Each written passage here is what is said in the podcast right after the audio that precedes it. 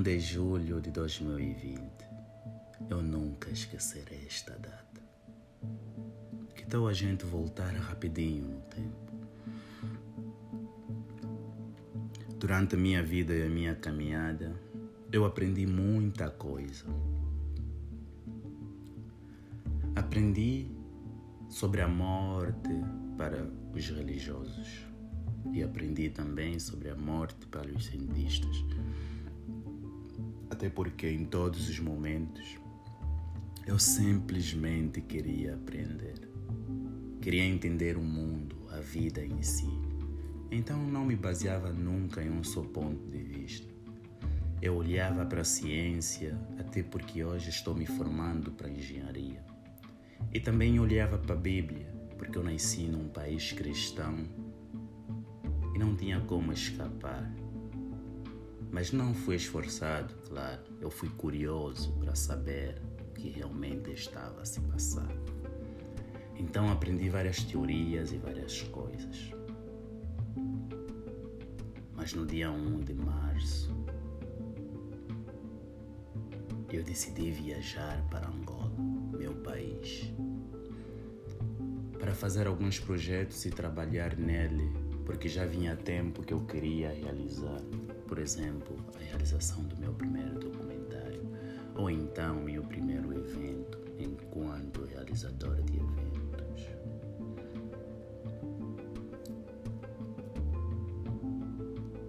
Regressei para a França numa época de turbulência, porque o Covid estava tendo muita audiência. Fiquei na casa de um amigo que ele compartilhava com o cunhado e a irmã. E foi em momentos de conversas que surgiu as mesmas coisas que eu já vivera com elas durante a vida toda.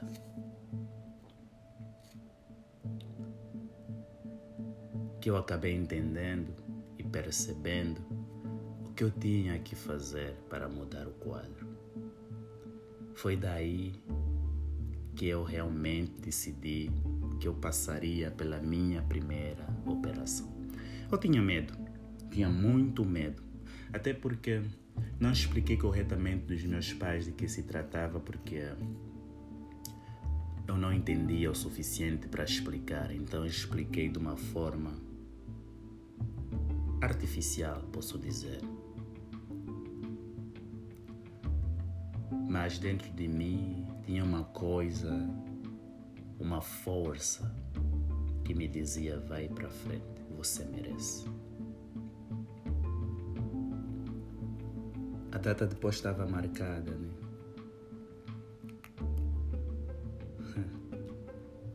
Marcou-se a data para a primeira visita, segunda, terceira, para tratar coisas administrativas. Mas depois se marcou a data G, o dia da operação.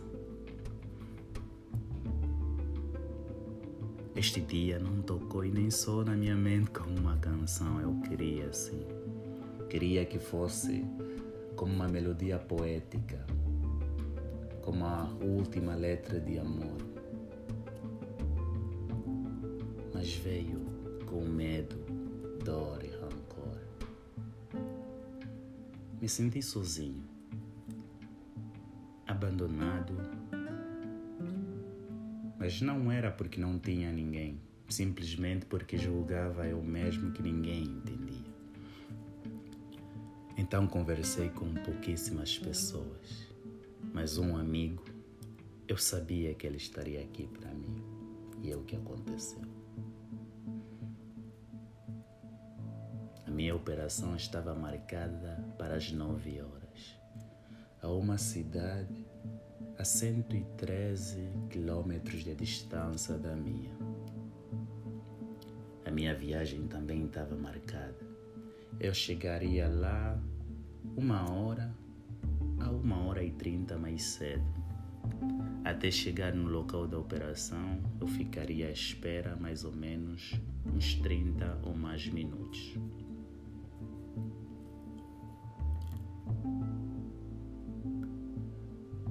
Então eu fui sozinho. Até porque meu amigo disse que iria me encontrar depois.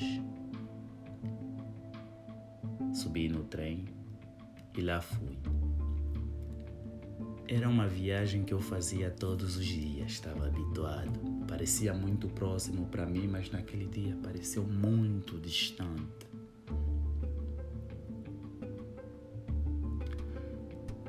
Meti os meus auriculares para ouvir uma música,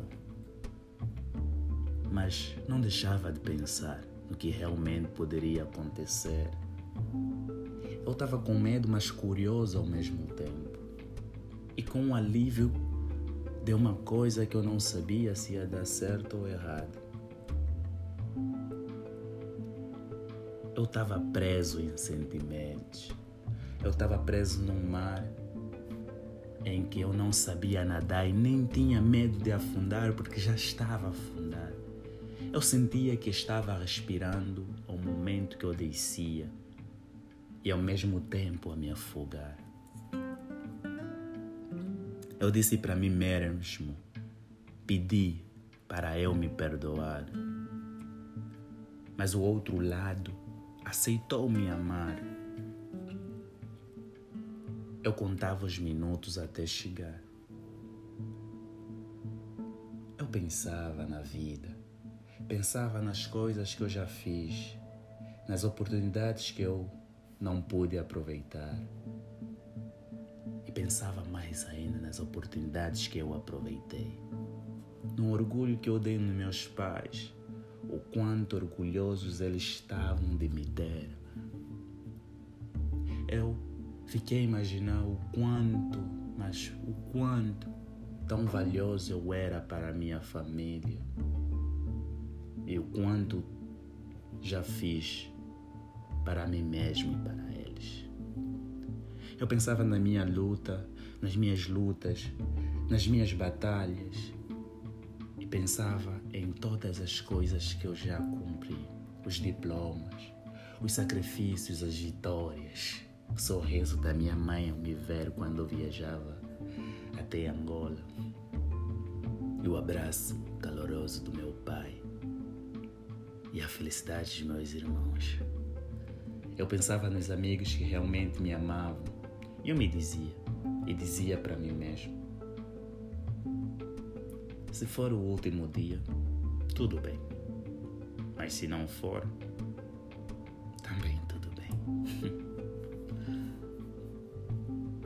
Desci da estação, me encontrei com o meu colega. Conversamos rápidos. Ele me desejou boa sorte apanhei o transporte público até a clínica onde seria operado. Chegando na clínica, encontrei mulheres muito gentis, secretárias muito, muito. Me atenderam com maior amor e carinho. Me fizeram rir, até porque elas sabiam que era importante. Elas me perguntaram: Estás sozinho? Eu disse: Estou e não estou. Porque alguém virá me buscar depois. Mas agora estou. Mas nunca estive. Porque estou comigo mesmo. Não, brincadeira. Isso foi o que eu disse no interior de mim. Na vida real eu respondi simplesmente que sim. Mas um amigo virá buscar-me depois.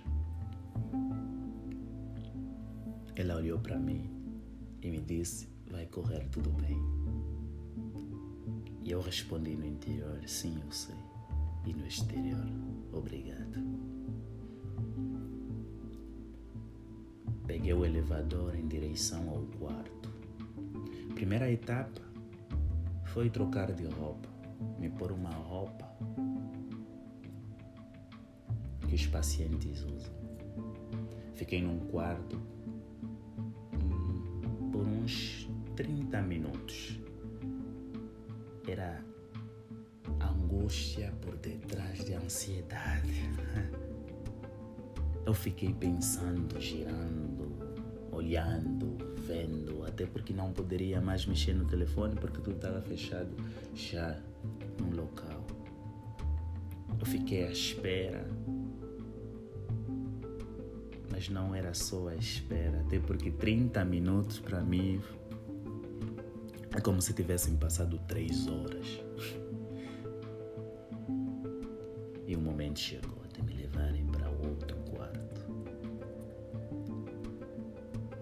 médica olhou para mim e sorriu. E também me disse: vai correr tudo bem. Eu me deitei na cama e dois médicos vieram me levar. Me transferiram para outro quarto e me meteram o meu primeiro soro na vida. O enfermeiro que estava comigo era muito engraçado. Ele ficou a me contar histórias, a me falar da vida e de coisas. Para me fazer passar o tempo e para não ficar sozinho. Mas era bom, porque aquilo me motivou. Me fez pensar noutra coisa e não perceber exatamente que eu estava numa cama bando um balão de soro. Eu fiquei pensando noutras coisas, imaginando outras coisas, viajando. Até que chegou o momento. O doutor que poderia me operar chegou com a equipa e me transferiram para a sala de cirurgia.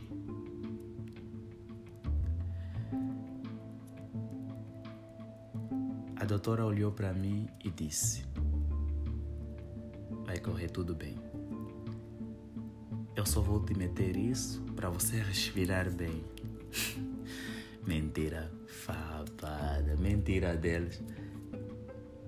Sim, estavam a me pôr anestesia completa. Me sedaram para dormir. Então ela me disse: Conta até três. Eu contei.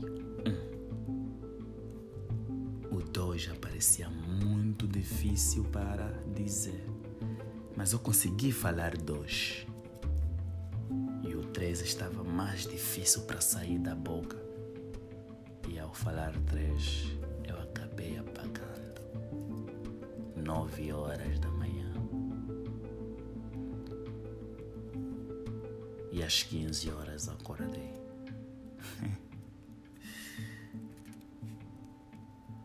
Às quinze acordei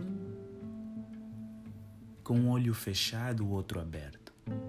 E a primeira coisa que eu disse é que eu queria ir à casa de banho, mas não conseguia me levantar. O olho me doía. Mas ao acordar, a primeira coisa que eu ouvi é barulho de máquinas à volta de mim. E a doutora, feliz, gritando: Ele acordou.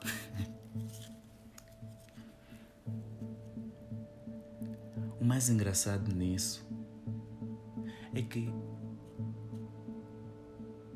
das 9 horas até as 15 horas, aonde eu estava? Porque neste período eu não sonhei, eu não senti, não imaginei, eu não lembro que eu respirei, não me mexi. E tudo que foi feito no meu corpo eu não senti.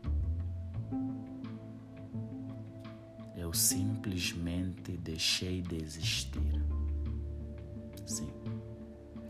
Foram praticamente seis horas em que eu deixei de existir neste mundo. O mundo não parou. Ou seja, o meu sim, mas o de outras pessoas não. Até porque no meu e-mail tinha alguns e-mails que, te, que foram enviados durante este período. Outros foram à universidade, por aí fora. Mas eu, onde eu estava? O meu corpo, sim, estava bem aí onde eu deixei. Porque para mim, das 9 às 15, Nem um segundo passou. Eu fechei vistas e acordei. Mas não, passaram praticamente seis horas. E aonde eu estava? Aonde eu estava, se o meu corpo estava no mesmo lugar e eu não. O meu subconsciente já não funcionava, o meu consciente não me julgava, ou ao contrário, o meu subconsciente não me julgava e o meu consciente não funcionava. Os meus olhos não viam e meu cérebro não me transmitia o que eu queria. Eu não conseguia me conectar com o meu cérebro nem o meu corpo. Eu praticamente não existia. Seis horas em que a minha existência deixou de existir neste mundo dos existentes. Eu já não estava lá presente. E hoje eu me pergunto: é isto a morte? É o apago total? É uma forma de dizer que existimos, mas como nunca tivéssemos existido, que viemos do nada e para o nada vamos, que a nossa existência simplesmente vai se apagar assim. Porque naquele momento, antes da operação, eu pensava que eu poderia pensar, eu pensava que eu poderia sonhar, eu pensava que eu poderia sentir. Mas não. Não foi isso que aconteceu. Não sonhei, não senti, não pensei, não se mexi, não. Não. Eu não existia mais. Logo, durante a minha vida, eu tenho seis horas em que eu não existia mais. Meu corpo, sim. O sistema e todos os outros sistemas estavam sim funcionando meu sistema respiratório sanguíneo estavam lá. O digestivo também estava lá. A minha mente estava. Mas eu, o meu eu não estava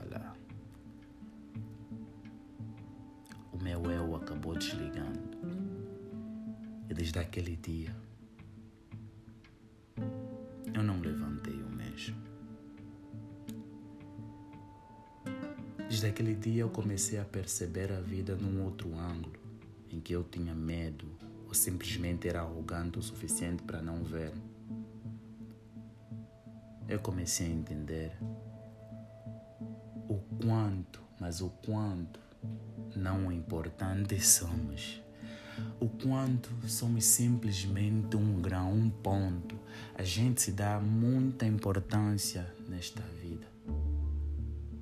Mas essa importância resume-se em nada. Essa forma de dizer que somos especiais e prioritários resume-se em nada. O poder que a gente procura resume-se em nada.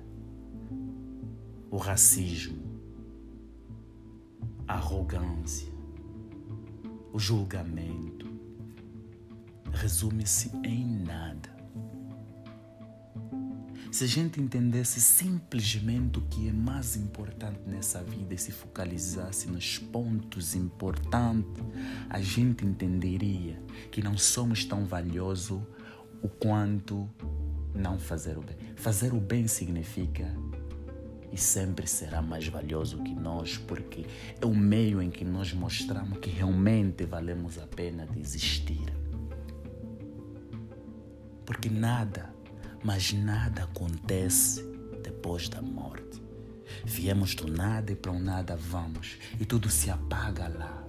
Quando estava apagado nessas seis horas, meus diplomas não me acordaram. Tudo que eu tenho na mente não me acordou. O sucesso que eu já fiz não me acordou. Tudo que eu consegui ganhar, a felicidade que eu trouxe, nada naquele momento me acordou. O amor que a minha família tem por mim, o que eu tenho por eles, nada me acordou naquele momento. Eu não sonhei com a minha mãe nem o meu pai. Eu não senti o quanto tão importante eu era, o quantos diplomas eu tinha. Não. Não, não, não, não. Simplesmente tudo se apagou. Então, então por quê? Por que a vaidade? Por que a ignorância?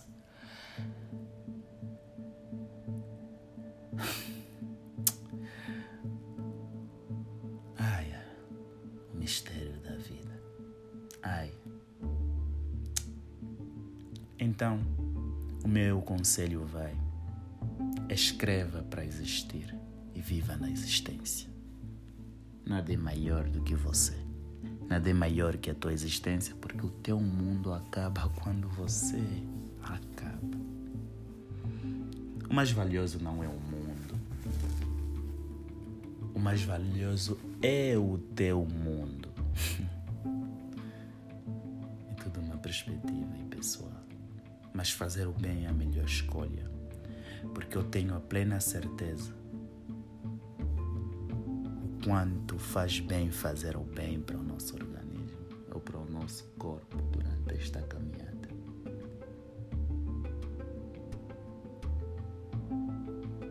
Ame mais, perdoa mais.